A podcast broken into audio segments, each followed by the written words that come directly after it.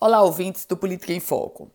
Depois de todo o processo eleitoral e, sobretudo, do resultado, agora é chegada uma nova etapa, a etapa da equipe de transição.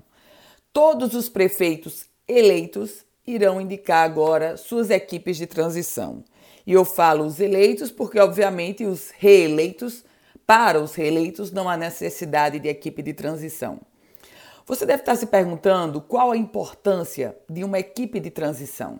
Minha gente, a equipe de transição, ela traz o balizamento, o cenário real, detalhado de como se encontra a administração. Agora, é bom se fazer uma ressalva.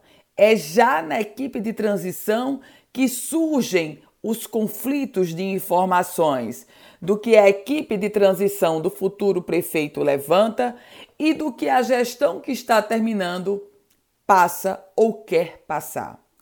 Há um outro aspecto a ser considerado. A composição da equipe de transição é um grande sinal, uma gigante sinalização do perfil do time de secretários daquele gestor ou daquela gestora. Não necessariamente quem está na equipe de transição vai ser secretário municipal, mas tem grande chance disso.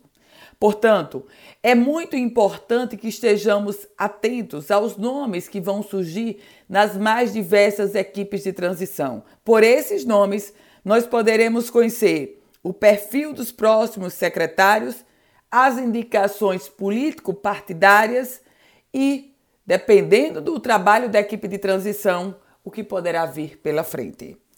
Eu volto com outras informações aqui no Política em Foco com Ana Ruth Dantas.